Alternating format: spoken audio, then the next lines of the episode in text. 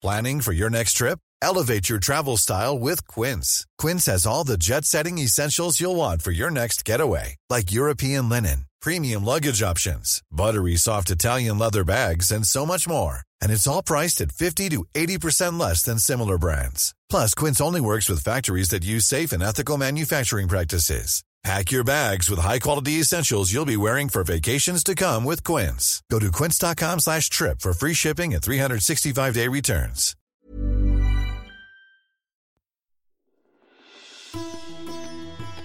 Mes chers camarades, bien le bonjour. Par leur ampleur et leur rapidité, les bouleversements qu'elles ont provoqués en Méditerranée et au-delà, les conquêtes islamiques, ou arabes, ou musulmanes, nous reviendrons sur ces termes, ont depuis longtemps été l'objet de l'attention des historiens. Mais tout autant d'idées reçues et de fantasmes. Qui n'a pas en tête l'image d'Épinal du cavalier léger arabe, armé d'un arc, voire d'un cimetière, qui charge au galop dans le désert au cri de Allah Akbar?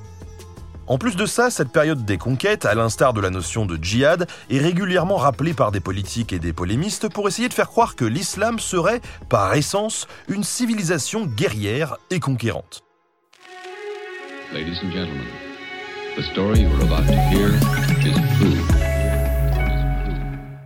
En parlant de civilisation, un terme de plus en plus contesté par les historiens, commençons par préciser pourquoi on a choisi celui de conquête islamique et pas arabe ou musulmane. On entend et lit souvent que ce serait la religion qui aurait motivé les conquêtes. On parle alors de conquête musulmane.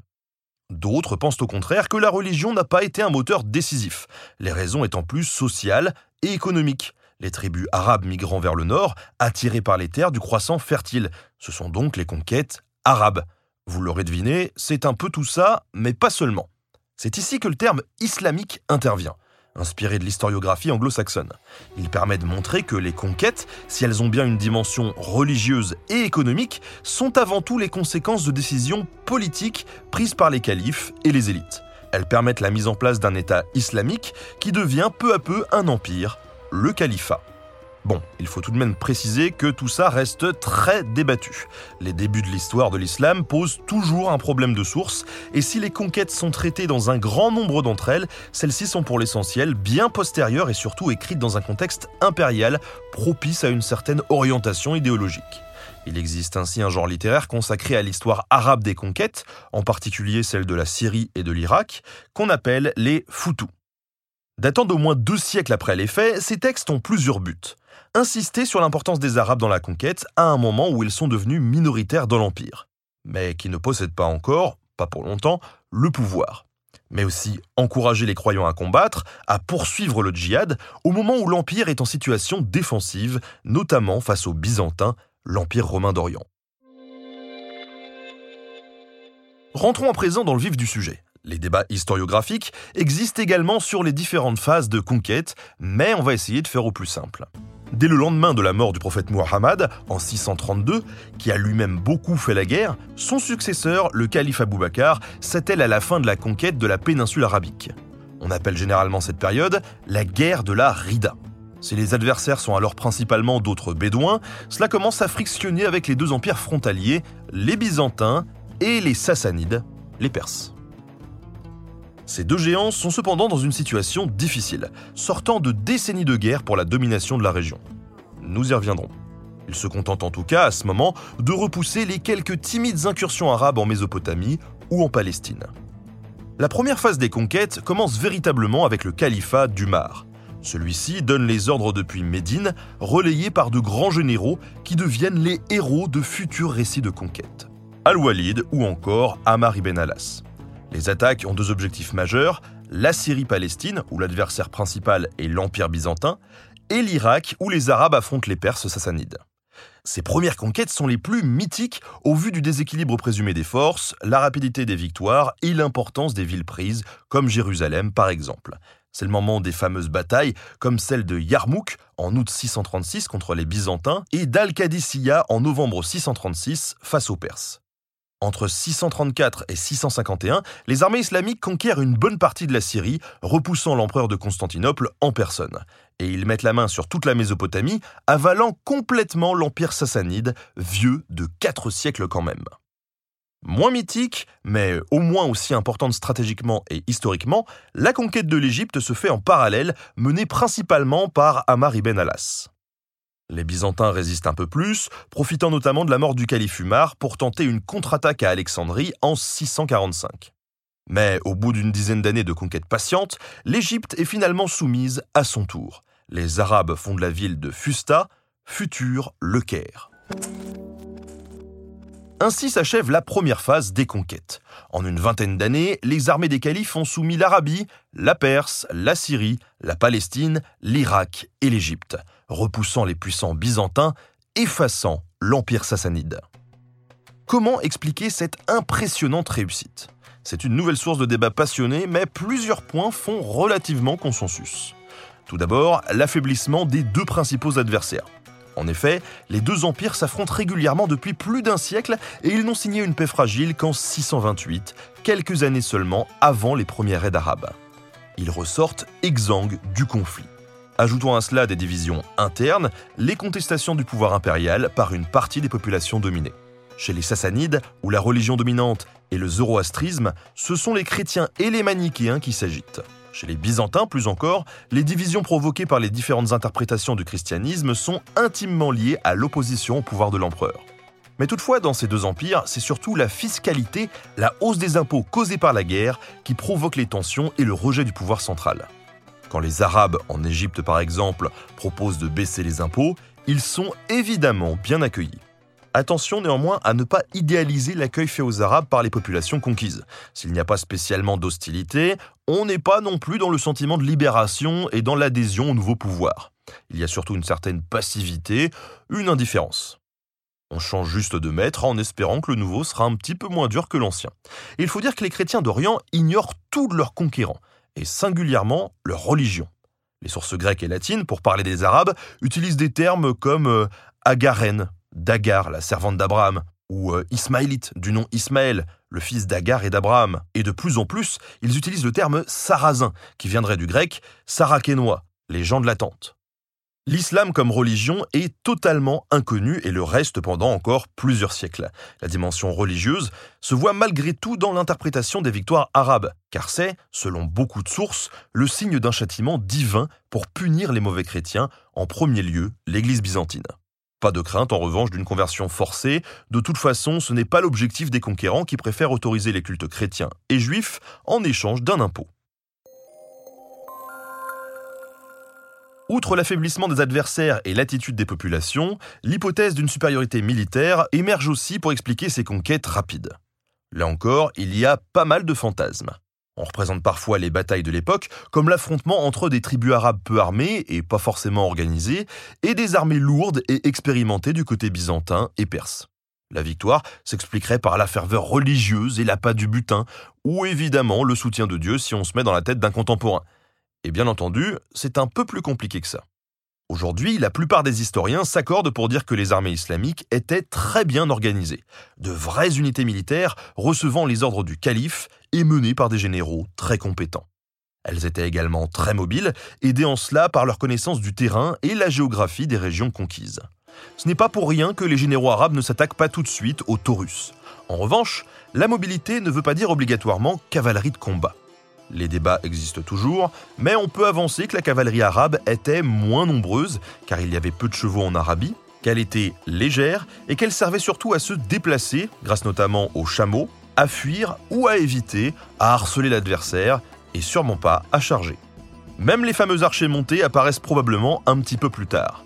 Par contre, l'arc est bien l'un des points forts du combattant arabe à pied. Il est particulièrement redoutable contre les lourdes cavaleries perses et byzantines. Le soldat islamique est également armé d'une épée, et pas d'un cimetière, d'une lance, et parfois, les chefs surtout, d'un casque et d'une cuirasse légère. Pour autant, pas de preuve d'une supériorité tactique des Arabes. Ils sont même faibles dans le domaine toujours fondamental au Moyen Âge de la poluercétique, l'art du siège.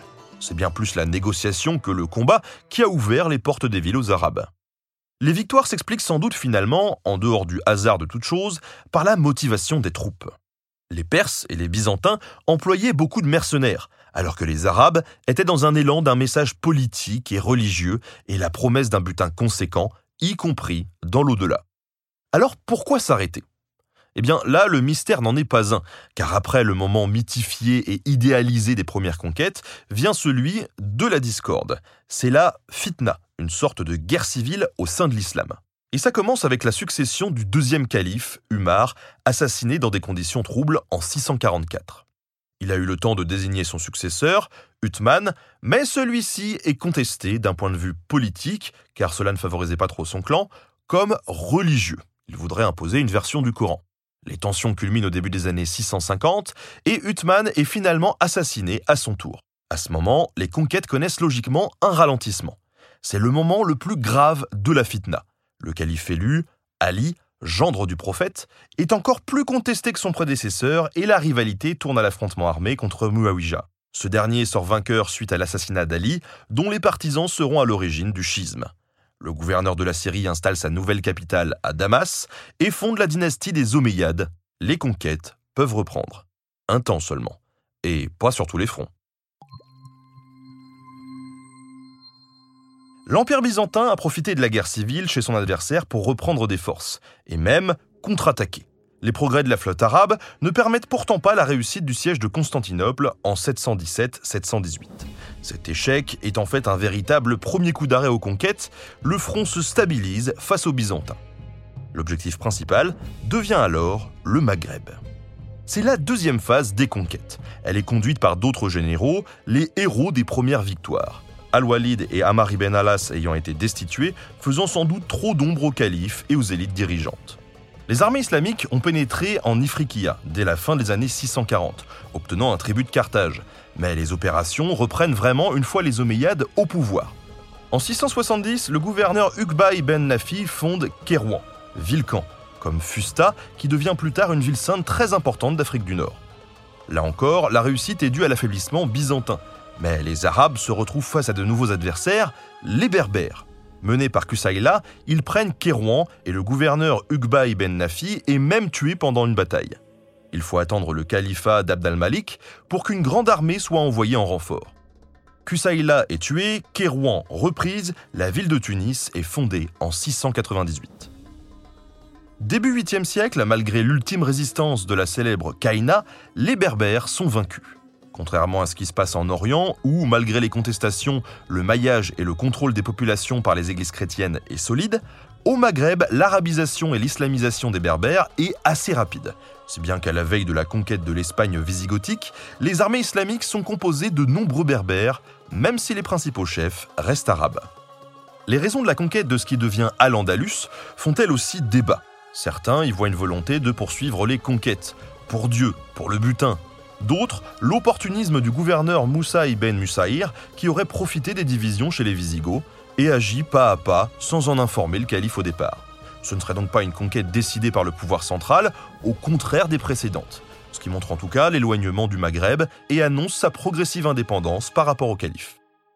Les sources étant encore bien postérieures aux faits et pour beaucoup rédigées dans le contexte du califat de Cordoue, on est obligé de rester prudent. La version classique raconte que les Arabes se seraient alliés à un dissident visigoth de Ceuta, Julien, afin de fidéliser les Berbères. Moussa ibn Nusayr aurait sauté sur l'occasion pour lancer des raids dont le but était plus le butin que la conquête. La réussite aidant, celle-ci se serait faite dans la foulée. Le gouverneur arabe demande dans un premier temps à un berbère, Tariq ibn Ziyaïd, qui donnera son nom à Gibraltar, de lancer quelques attaques, puis il prend les choses en main après la défaite et la mort du roi wisigoth Rodrigue, à la bataille du Rio Guadalete en 711. En quelques années, l'Espagne visigothique est prise. Cette réussite insolente inquiète jusqu'au calife qui s'empresse de rappeler Moussa et Tariq. Le premier meurt en captivité, le second disparaît. Dans leur élan, les arabo-berbères traversent les Pyrénées et s'installent dans les cités visigothiques de Septimanie, comme Carcassonne et Narbonne. De là, ils lancent des razzias en Aquitaine, en Gaule et en Provence, et ils sont repoussés à Toulouse en 721 par le duc Eudes d'Aquitaine, puis en 732 et 737 par Charles Martel. Les incursions cessent un temps, surtout parce qu'au sud des Pyrénées, les tensions entre Arabes et Berbères s'aggravent, provoquant des révoltes jusqu'au Maghreb. En effet, ce sont une fois de plus les divisions internes qui ralentissent et finalement stoppent les conquêtes islamiques, même si elles continuent dans les îles méditerranéennes les décennies suivantes. Outre les difficultés au Maghreb, le califat omeyyade doit régulièrement faire face à des contestations en Orient. La plus grave provoque sa chute et un changement de dynastie et de capitale. À la fin des années 740, des révoltes éclatent en Mésopotamie, puis en Perse, menées en particulier par ceux qui se font appeler les Abbassides, les descendants d'Al-Abbas, l'oncle du prophète. En 750, le calife omeyyade Marwan II est battu à la bataille du Grand Zab.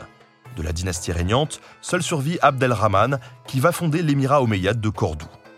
Les Abbassides construisent Bagdad, nouvelle capitale, centre de l'Empire et du monde, pour les savants musulmans qui vont y prospérer.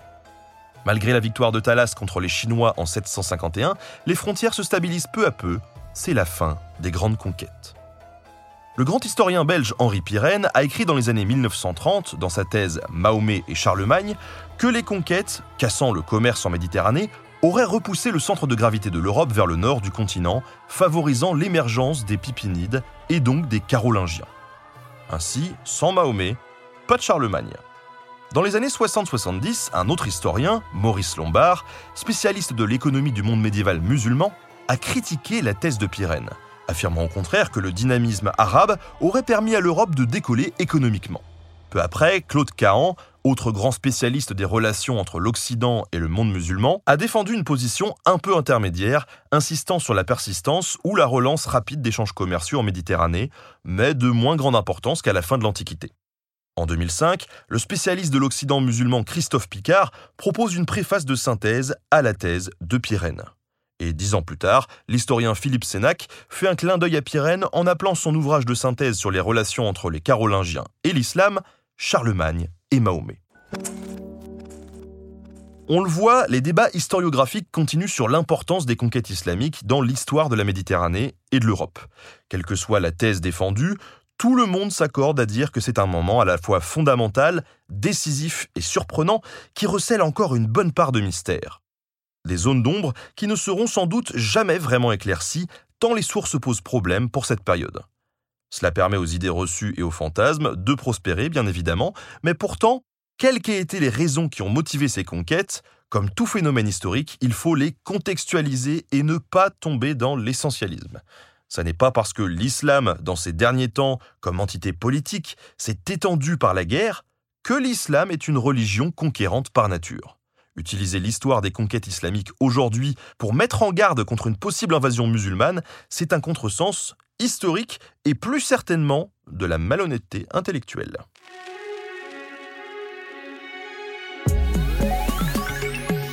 Merci à Christophe Naudin pour la préparation de cet épisode. Merci à Studio Pluriel pour la technique. À très bientôt pour de nouveaux podcasts.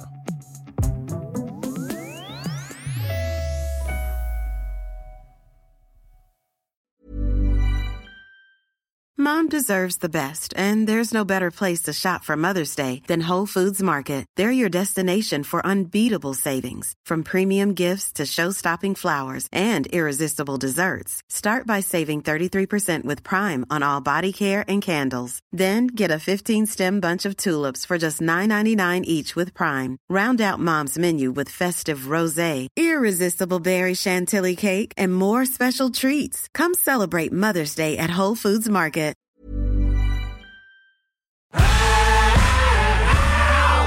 Si vous avez aimé ce podcast, vous aimerez aussi mon autre podcast, Callisto, dans lequel je vous raconte des mythes et des légendes. En attendant que vous nous suiviez sur Castbox, Apple Podcast, Podcast Addict ou toute autre plateforme qui propose cette fonction, n'hésitez pas à vous abonner. Vous pouvez même nous laisser une note et, soyons fous, un petit commentaire, je le lirai avec plaisir.